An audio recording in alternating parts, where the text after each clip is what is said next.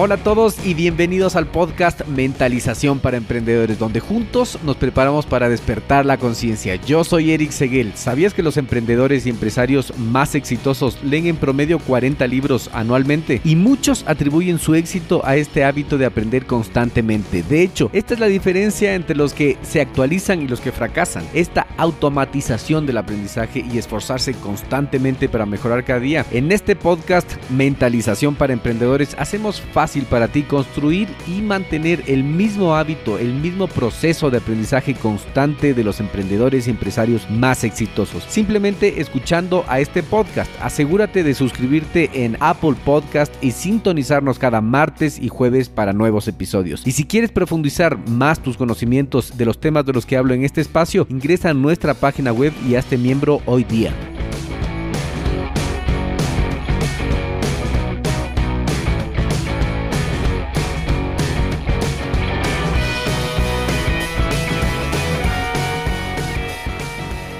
Piensa que estás muerto. Ya has vivido tu vida. Ahora aprovecha lo que te queda de ella y vívela como se debería. Lo que no transmite luz crea su propia oscuridad. Marco Aurelio. Hola a todos y bienvenidos al episodio número 9 de Mentalización para Emprendedores. Soy Eric Seguel. Muchísimas gracias por escuchar el podcast. Son más de 300 personas que han escuchado el podcast y que están siguiendo y atentos del contenido, así que estoy muy feliz por eso. Muchas gracias. Saben que el martes no pude subir el podcast porque a pesar de haber estado muy atento en los temas del podcast, tuve que trabajar dando servicios legales. Como saben, soy abogado y me apasiona también dar esos servicios, así que es muy interesante. Me tomó un poco más de tiempo resolver un tema, pero finalmente salió, se despachó y vivieron felices para siempre en ese asunto. Así que...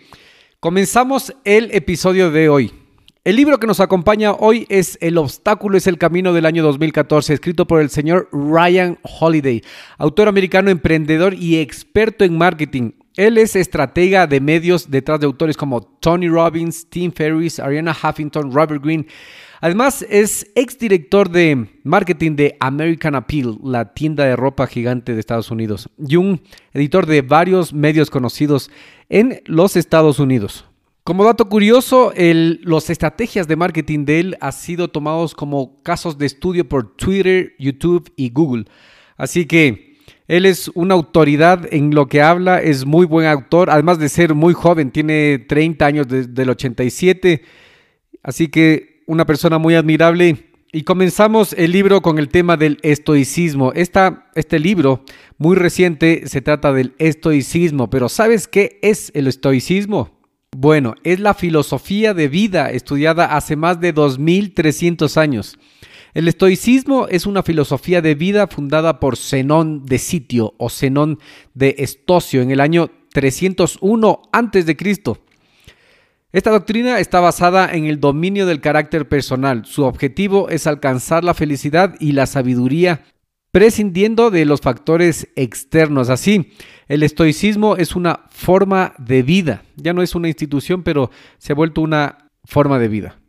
Uno de los grandes representantes de esta filosofía es Marco Aurelio, apodado el sabio o el filósofo, quien fue coemperador primero y después emperador total del Imperio Romano desde el año 161 después de Cristo, hace más de 2000 años, quien fuera también en su época uno de los hombres más poderosos del mundo, así que también es un personaje muy importante de la historia.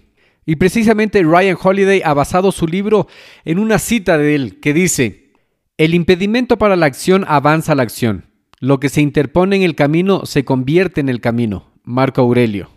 Y me pareció bien interesante porque el estoicismo se ha convertido en una parte fundamental de los emprendedores, de los militares y también de los deportistas élites. Entonces yo dije, ¿por qué están estudiando tanto eso?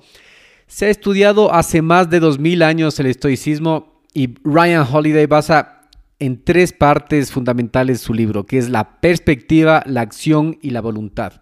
La perspectiva es cómo piensas, cómo viene una situación y tú cómo piensas. Luego, cómo accionas, cómo actúas para enfrentar o evitar ese problema y luego la voluntad que tienes. Entonces, a través de la perspectiva, la acción y la voluntad, Él nos explica cómo tenemos que hacer para que las dificultades y los obstáculos se conviertan en el camino. Y nos muestra cómo muchas personas muy famosas y muchos grandes de la historia han usado estas técnicas para perseverar más que persistir, porque persistir dice que es apegarse a algo, persistiendo. Pero perseverar es endurarse en el camino, endurarse y estar preparado para lo que venga. Entonces todos estos libros de emprendimiento nos enseñan que las cosas no son fáciles. Uno dice voy a emprender y el camino va a ser más fácil porque voy a tener mi tiempo, voy a tener más plata y todo eso. Pero 300 años antes de que nazca Cristo, ya se habían dado cuenta de eso. Yo creo que el sistema escolarizado, la escuela, el colegio y el sistema de hacer clones, como las universidades también, nos ha quitado la capacidad de tener sentido común. Además que el adoctrinamiento de la televisión también nos ha afectado. Ahora que tenemos información podemos estar investigando un poco más gracias a Dios. Así que comenzamos con el libro. 1. Controla cómo percibes las situaciones. ¿Qué se necesita para convertir los obstáculos en el camino a seguir? Para transformar los obstáculos en triunfos y el éxito en fracaso tienes que seguir tres pasos. Primero, cambiar cómo percibes las dificultades. Segundo, cambiar cómo actúas cuando enfrentas las dificultades. Y tercero, en vez de evadir o rechazar los problemas, abrazarlos como peluche y aceptarlos. Abrazarlos y aceptarlos. Cuando surge un problema en la vida, la mayoría de nosotros nos frustramos, enojamos y nos da miedo. Creemos que llegó el fin de nuestros planes y que nos vamos a estancar. Pero los obstáculos pueden convertirse en ventajas y lejos de limitarnos pueden llevarnos al éxito. ¿Ya? ¿Y cómo hacemos eso? Teniendo conciencia de ti mismo y domesticando tu ego el monólogo interno que está en tu cabeza. Teniendo conciencia de ti mismo para convertir un obstáculo en una ventaja, tenemos que enfocarnos. Nos enfocamos en cómo estamos percibiendo la dificultad. Con la actitud correcta tenemos que preguntarnos cómo esa dificultad puede ser una oportunidad. Cambiando la perspectiva podemos revelar las posibilidades ocultas que utilizaremos en nuestro beneficio. Luego de eso, tomar la acción correcta, ser creativos y flexibles. Esta fue la clave del éxito del magnate petrolero John D. Rockefeller. A lo largo de su vida tuvo grandes obstáculos. Su padre fue un criminal alcohólico que pronto abandonó su familia. Él pudo perderse o ser un hombre común y culpar a su infancia, pero no. Durante la crisis financiera de 1857, una de las más duras de la historia de los Estados Unidos, Rockefeller que solo tenía 18 años, vio cómo se comportaban los que se dejaban llevar por el espanto y observaba lo que hacían mal. Analizando sus fallas pudo ver el obstáculo. Era el pánico. Y lo vio de otra manera. Luego pudo percibir las ventajas que ofrecía la crisis, tomar medidas y comenzar su camino para convertirse en uno de los hombres más ricos del mundo. Entonces, ¿qué es lo que hizo él? Él percibía diferente porque aprendió a no perder la calma en las dificultades, así que fueran muy graves, él no perdía la calma. La tranquilidad le permitió ver las cosas con objetividad. Mientras todos entraban en pánico y eran presas del miedo, dejaban de luchar y se resignaban a la quiebra. Así pudo encontrar las oportunidades en los escenarios más difíciles y se enriqueció en diferentes crisis que azotaron Estados Unidos en 1873, en 1907 y la Gran Depresión de 1929. Asimismo, el libro nos cuenta como una vez Rockefeller tuvo la oportunidad de su vida. Él no tenía todavía campos petroleros y un inversionista vino y le ofreció 500 mil dólares por un campo petrolero. Y él era la oportunidad que estaba esperando en su vida. Él se puso muy feliz recibió los 500 mil dólares, pero luego analizó y con la misma tranquilidad que afrontaba el pánico, afrontó la emoción y devolvió esos 500 mil dólares. A pesar de que era todo lo que él quería en ese momento, él percibió que no podía ser una buena oportunidad a largo plazo y eso le permitió ser el grande que fue en la historia de los Estados Unidos. Al elegir cambiar la forma en que percibimos las situaciones, seremos capaces de decidir cómo ver cada situación.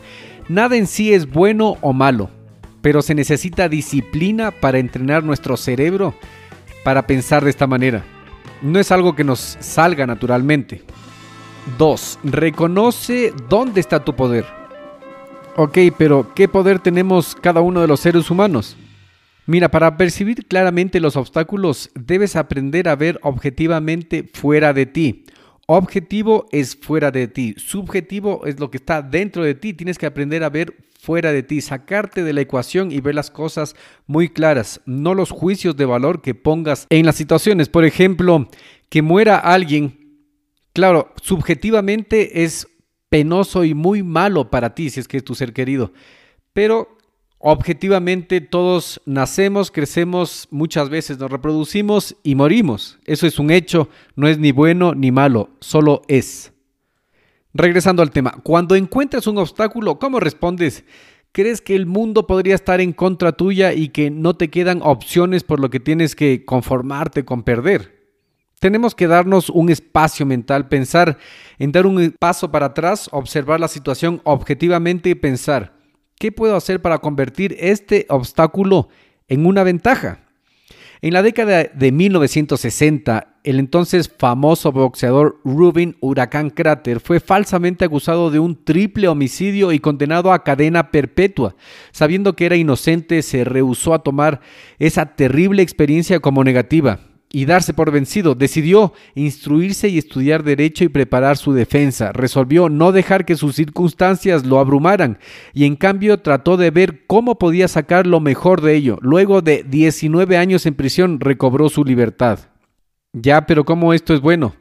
Tienes que darte cuenta que a pesar de que la situación es extrema, él tomó la perspectiva correcta y la acción efectiva.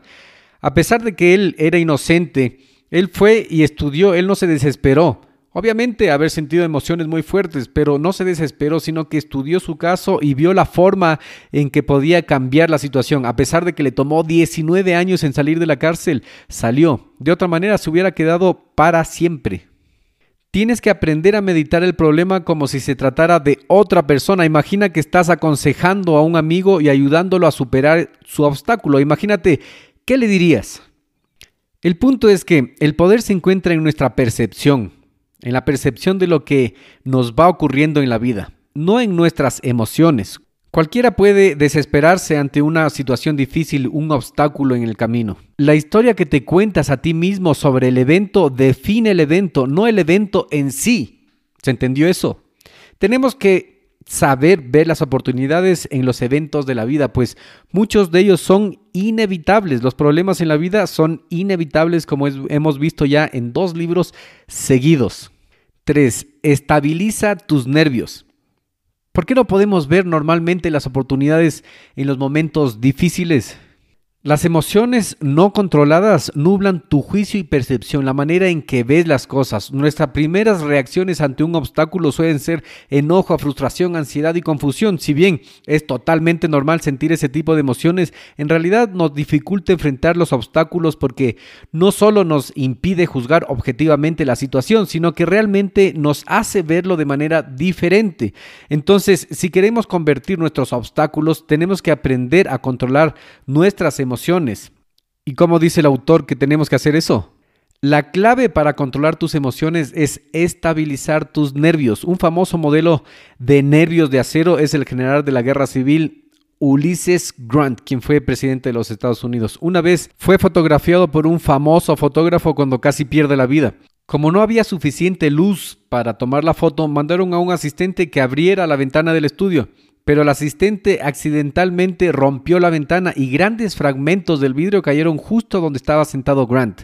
Si él hubiera entrado en pánico y hubiera saltado de su silla, pudo haberse herido gravemente, pero Grant no se inmutó y se sentó tranquilamente en su silla mientras los fragmentos se rompían a su alrededor. Al controlar sus nervios, Grant evitó que sus emociones lo lastimaran. ¿Y cómo es que Grant es así? Él nació con esa habilidad de nervios de acero. No, él era militar y él había ido a varias guerras, entonces él estaba ya capacitado para calmarse en las situaciones de tensión. Entonces, ese es el secreto. Tenemos que estar preparados siempre como entrenados para las situaciones inevitables que van a venir en la vida. Cuatro, controla tus emociones. Entonces, ¿cómo podemos controlar las emociones y los nervios y eso? Estar preparados. En realidad no hay ningún secreto, hay que prepararnos. Preparándonos para lo que puede salir mal en cualquier situación nos permite mantener la calma sin importar cuánto puedan cambiar los eventos externos. La NASA se ha dado cuenta de lo importante que es esto. Un astronauta en pánico es un factor más importante que contribuye a cometer errores potencialmente mortales en el espacio. Es por eso que la NASA prepara a sus astronautas para responder por cualquier posible obstáculo hasta que su reacción se vuelva automática. Primero se espantan, después a través del entrenamiento van adquiriendo esta habilidad de actuar automáticamente en momentos de tensión. Yo me imagino que deben ser muchas luces. Imagínate, pierdes el control, comienzas a aplastar todas las luces, puedes morirte en el espacio, nadie te ayuda. En cambio, ellos como están preparados, respiran y saben lo que tienen que hacer. Es una forma automática porque están preparados. Esto les permite lidiar con el estrés cuando algo va mal con el plan inicial. Cuando aparece un obstáculo tienes que aprender cómo no enloquecer. ¿Qué has logrado cuando estás fuera de ti? Yo creo que nada o muy poco. Entrenar tu cerebro al imaginarte el peor escenario tan frecuentemente como te sea posible. Aprender y practicar a no reaccionar. Entonces cuando surjan dificultades inevitables vas a estar listo. ¿Cómo? Entrenándote. Entrena tu cerebro. Así que acuérdate, entrena tu cerebro y hasta aquí la primera parte de este episodio número 9. Acuérdate también de entrar a Apple Podcast y calificar con 5 estrellas para que esta fuente de conocimiento gratis llegue a muchas más personas. Asimismo, si te interesó el tema, más te iba a interesar el taller del estoicismo que estamos preparando para ti. Escucha la segunda parte que está muy interesante sobre el estoicismo, así que con esto prepárate para despertar.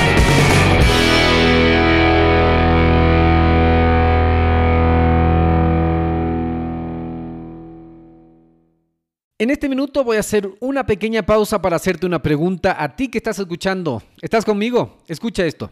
¿Alguna vez has pensado en emprender en el Internet?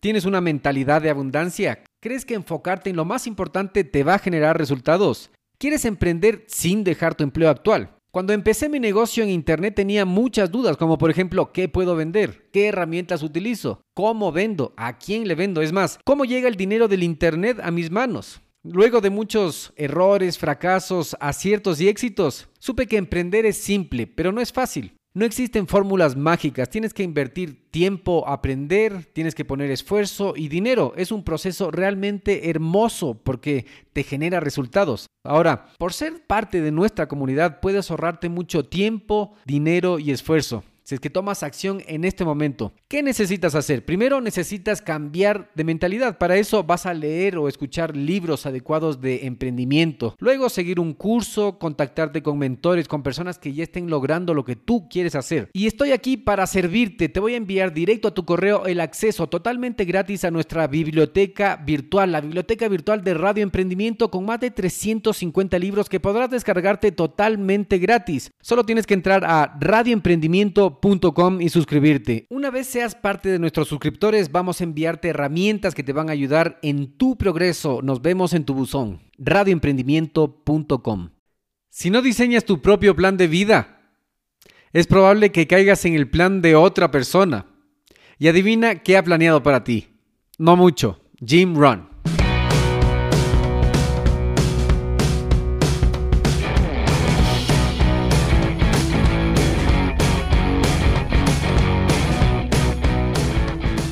Hola a todos y bienvenidos al podcast Mentalización para Emprendedores, donde juntos nos preparamos para despertar la conciencia. Yo soy Eric Seguel. ¿Sabías que los emprendedores y empresarios más exitosos leen en promedio 40 libros anualmente? Y muchos atribuyen su éxito a este hábito de aprender constantemente. De hecho, esta es la diferencia entre los que se actualizan y los que fracasan. Esta automatización del aprendizaje y esforzarse constantemente para mejorar cada día. En este podcast Mentalización para Emprendedores hacemos fácil para ti construir y mantener el mismo hábito, el mismo proceso de aprendizaje constante de los emprendedores y empresarios más exitosos. Simplemente escuchando a este podcast, asegúrate de suscribirte en Apple Podcast y sintonizarnos cada martes y jueves para nuevos episodios. Y si quieres profundizar más tus conocimientos de los temas de los que hablo en este espacio, ingresa a nuestra página web y hazte miembro hoy día.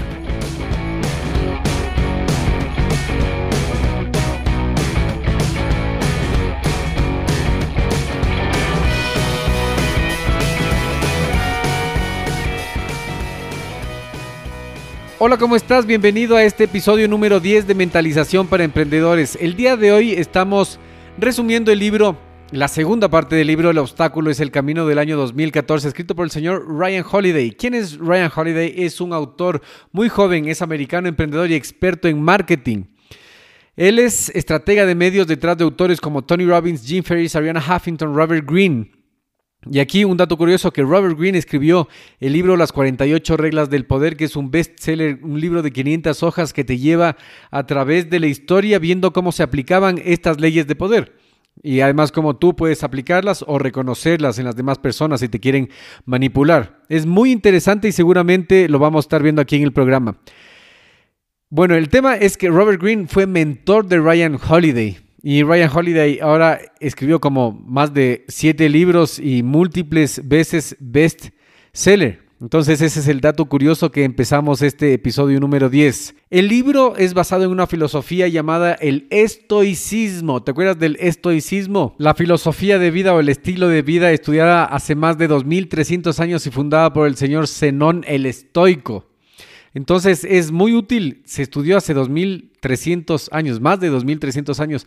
Y el tema es que nosotros pensamos muchas veces con sesgo del pensamiento que hace 100, 200 o 300 años eran primitivos y no, en la antigüedad, en Roma y en Grecia tenían ideas muy avanzadas, no solo en esos lugares, pero es lo que estamos viendo el día de hoy. Entonces, un estoico, un filósofo fue Marco Aurelio el emperador de Roma en el año 161 después de Cristo, que dijo, el impedimento a la acción avanza a la acción, lo que se interpone en el camino se convierte en el camino.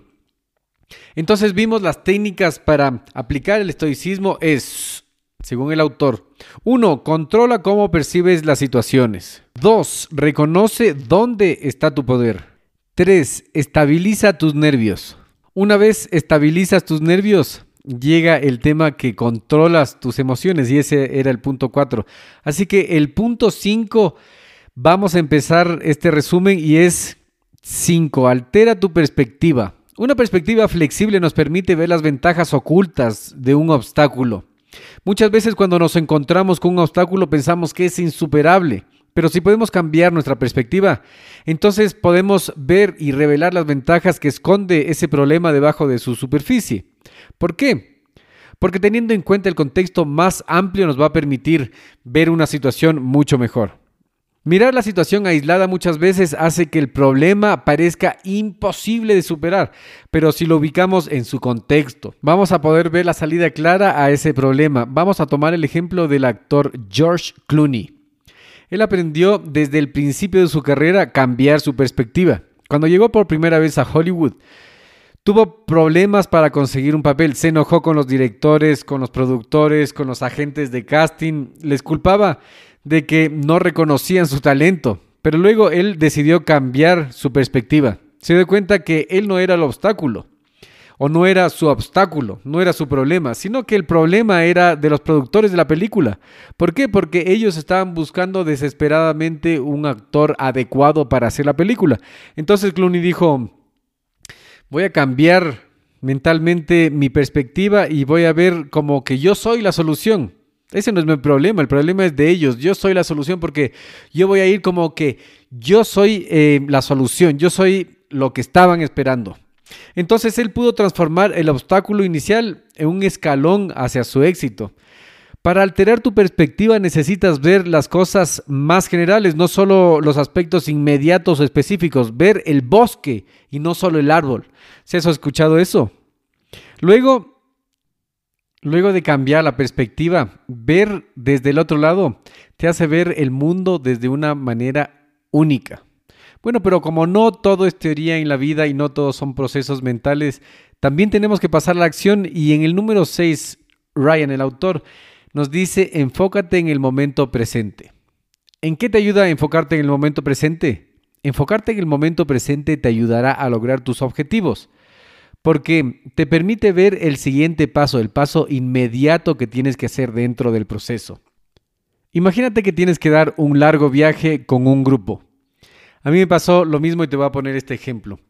Yo subí al Nevado, que es un volcán, el volcán activo más alto del mundo se llama el Cotopaxi. Yo tuve que ir con un grupo acordado de cinco personas, después se agregaron unas dos personas más, entre ellos un gordito argentino que tuvimos que ir arrastrando. Pero bueno, el punto es que íbamos a la noche con linternas, con todo el equipo para la nieve, avanzando en la cordada paso a paso. Cuando amaneció yo vi el tope de la montaña que no era la cima, pero era todo lo que se podía ver y me abrumé y me quedé paralizado. Incluso otras personas que iban se quedaron tan paralizados que ya no pudieron avanzar, sino que tuvieron que bajar para regresar al refugio. Entonces yo no quise quedarme en el refugio, yo no quise bajar con las personas que bajaban, sino que yo quería llegar a la meta, pero tenía, estaba un poco paralizado. El punto es que ¿Qué puedes hacer en ese momento? Lo único que puedes hacer es fijarte en el momento presente y qué es lo que te toca hacer. Queda muy claro en un punto, solo dar otro paso y otro paso y otro paso. En lugar de solo pensar en el objetivo final, tienes que centrarte en la meta pequeña del instante, seguir para llegar a la meta. Muchas de las compañías más grandes del mundo iniciaron en crisis económicas terribles Tomemos en cuenta, por ejemplo, dos compañías exitosas que seguramente tú conoces que se formaron en tiempos económicos increíblemente difíciles, como la empresa Walt Disney Company. Se formó 11 meses antes del colapso del mercado en 1929 y la compañía de TI Hewlett Packard se formó durante la Gran Depresión de 1935. Ambas empresas tuvieron éxito porque no se enfocaron en lo negativo de la situación, sino que estaban ocupados dando los pasos necesarios para avanzar poco a poco. Se convirtieron en las compañías famosas que son hoy en día, dando esos pequeños esfuerzos enfocándose en el momento presente. La acción correcta depende de fijarse la meta, hacer el plan y vivir dentro de cada momento de ese proceso. 7. Disciplina tu actuar. La acción debe ser persistente y disciplinada para ser efectiva. Entonces, sin disciplina no se llega, sin disciplina no se avanza. ¿Qué tipo de acción debes tomar? Hemos visto la importancia de cambiar la perspectiva, pero por sí solo no es suficiente, también tenemos que movernos. Para llegar donde nos proponemos necesitamos disciplina en las acciones, es decir, repetidas ocasiones haciendo, incluso si es necesario a la misma hora, lo mismo, las repetidas acciones te van a llegar al éxito, te van a llevar al éxito. Una persona que demostró que la disciplina gana fue Demóstenes, el orador más grande de la antigua Atenas. Además de ser estafado por personas que estaban hecho cargo de los bienes de la herencia que le robaron todos, Demóstenes era una persona enfermiza, pequeña, frágil y tenía encima un impedimento para hablar. Era un defecto que no le permitía modular bien las palabras.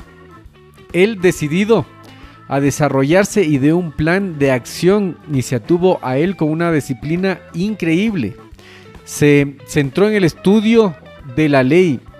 ¿Para qué? Para poder ganarle a esa gente que le robó y poder llevarle a juicio y ganarle y quitarle los bienes que le pertenecían, era su herencia.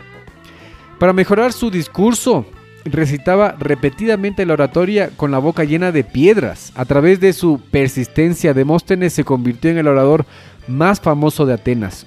Luego, cuando ya era considerado un grande, se le preguntó cuáles son los tres rasgos o puntos más importantes de la pronunciación del discurso. Él respondió, acción, acción, acción. Entonces Demóstenes pasó de ser un tartamudo a ser una figura reconocida en el discurso. Entonces, por eso quiere acción, acción, acción quiere decir la disciplina.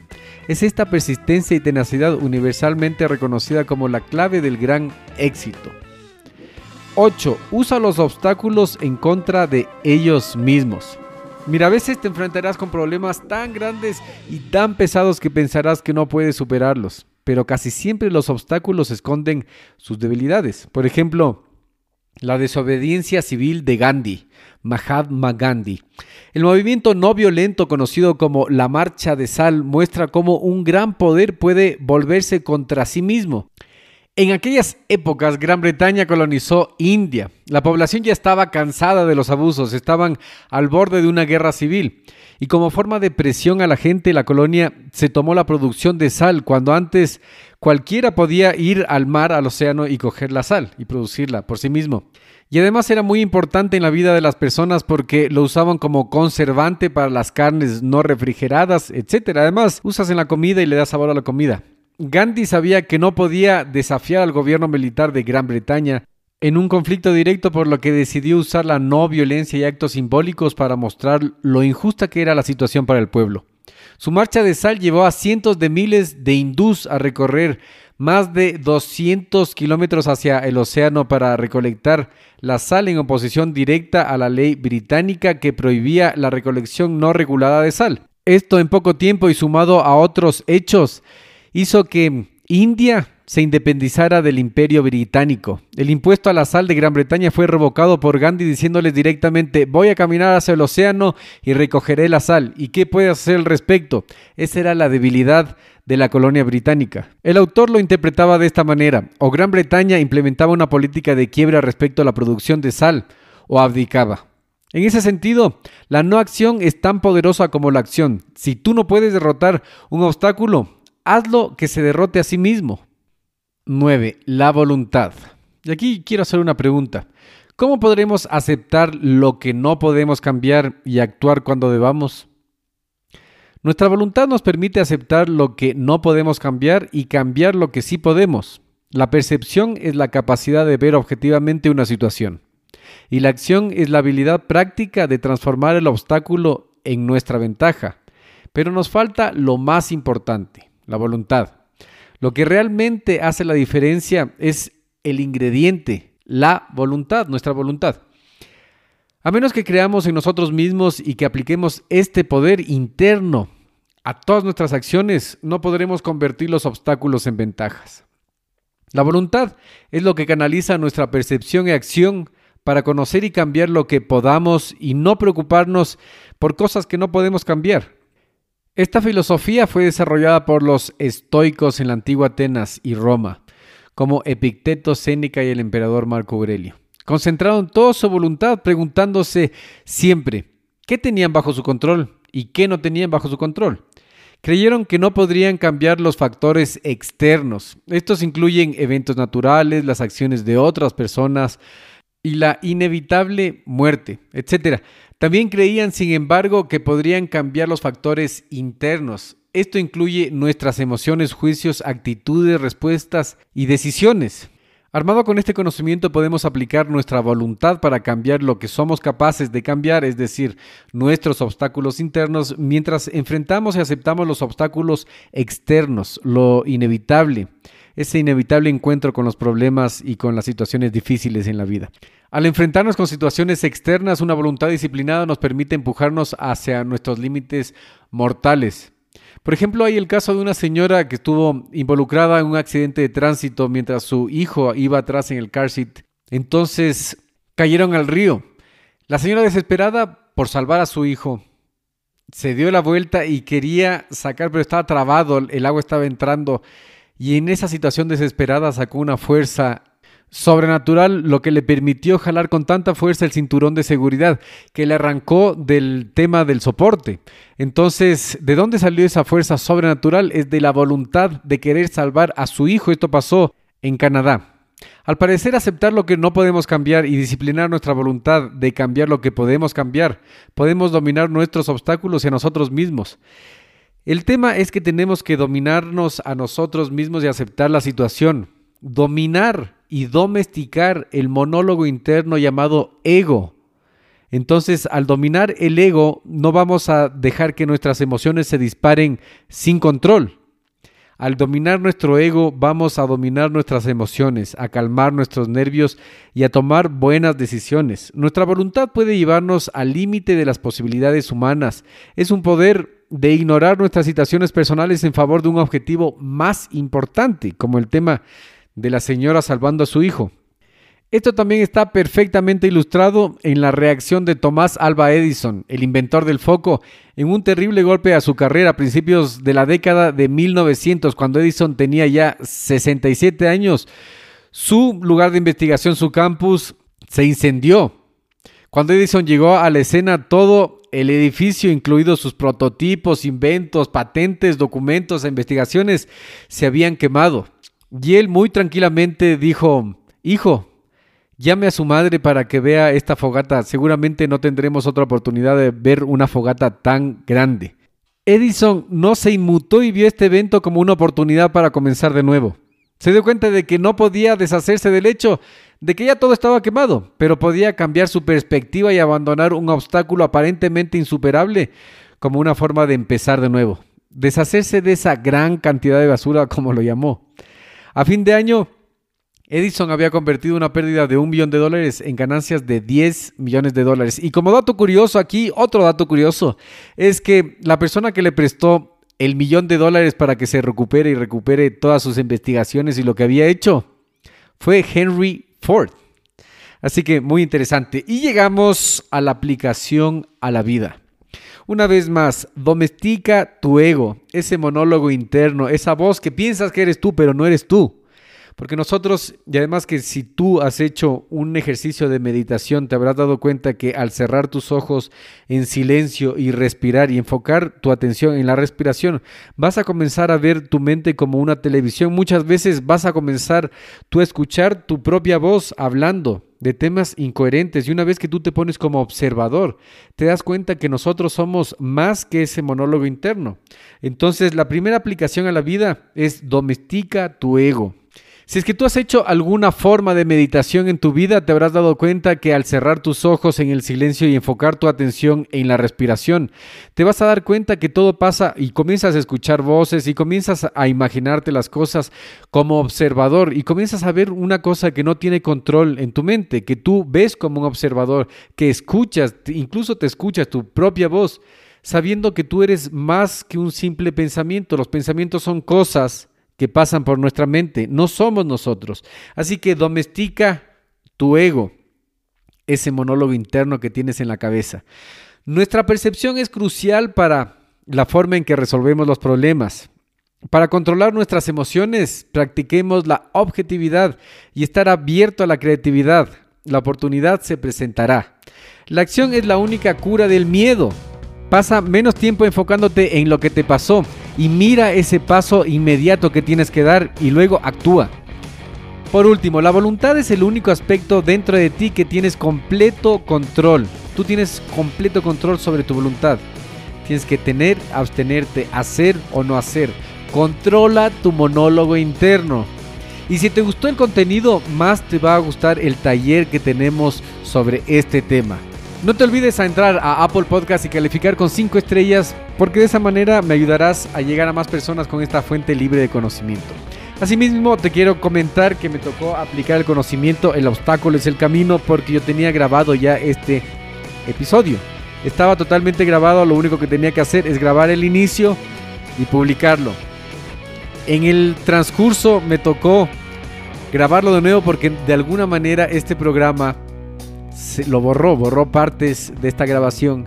Así que respiré mucho. Dije si a Edison se le quemó todo el laboratorio, respiró, dijo no pasa nada y del millón que pidió prestado sacó 10 millones. A mí no me va a pasar nada por volver a grabar este episodio. Así que aplica el conocimiento que aprendes en estos podcasts y prepárate para despertar.